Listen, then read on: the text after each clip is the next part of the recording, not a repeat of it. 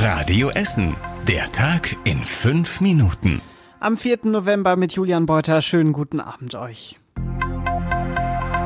Bei uns in Essen sind heute die ersten St. Martins Umzüge gestartet. Auch in diesem Jahr stellen viele Kitas, Kirchen und Vereine sie auf die Beine. Radio Essen Stadtreporter Kai Federau war für uns beim Umzug in Altendorf dabei. Die Radio Essen Stadtreporter. In Altendorf haben sich mehr als 1000 Kinder wieder versammelt und die haben sich einfach wieder gefreut. Endlich wieder Martinszug. Die sind hier mit ganz vielen bunten Laternen unterwegs. Teilweise sind es Sonnen oder Tiere. Teilweise sind sie komplett selbst gebastelt, sogar nur mit einem Stock. Also die Kinder sind hier sehr kreativ und freuen sich einfach wieder, dass sie bei so einem Martinszug wieder mitmachen konnten.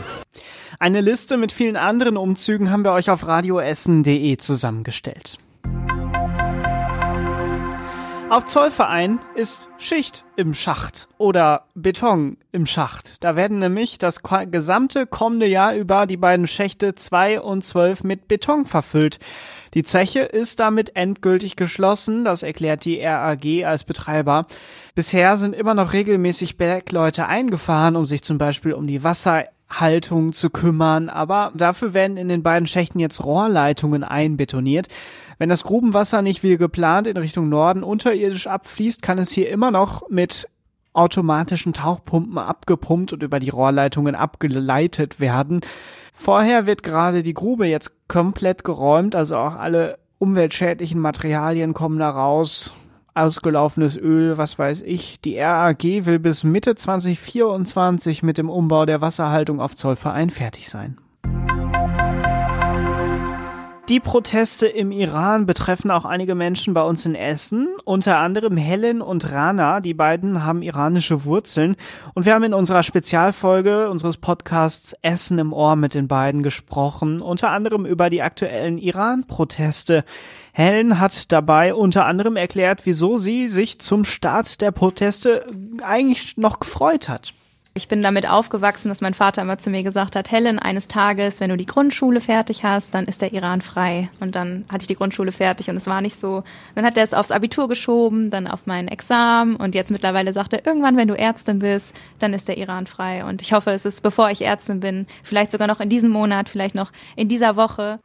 In dem Podcast sprechen die beiden jungen Frauen über ihre persönlichen Erlebnisse im Iran, Außerdem geht es um die wichtige Rolle von Instagram bei den Protesten. Die ganze Folge gibt's ab sofort auf radioessen.de und überall da, wo es Podcasts gibt für euch.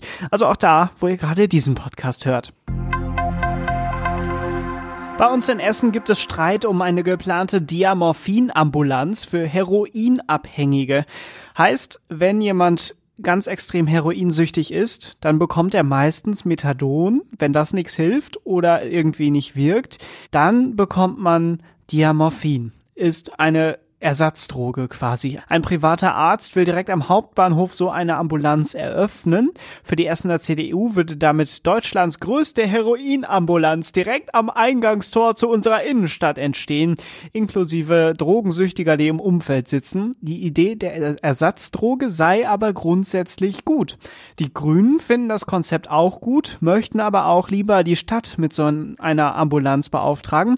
Die Essener Suchthilfe habe schon viel Erfahrung und Kontakte in Essen, schreiben die Grünen. Und ist tatsächlich so, die Stadt plant sowas auch. Und das war überregional wichtig.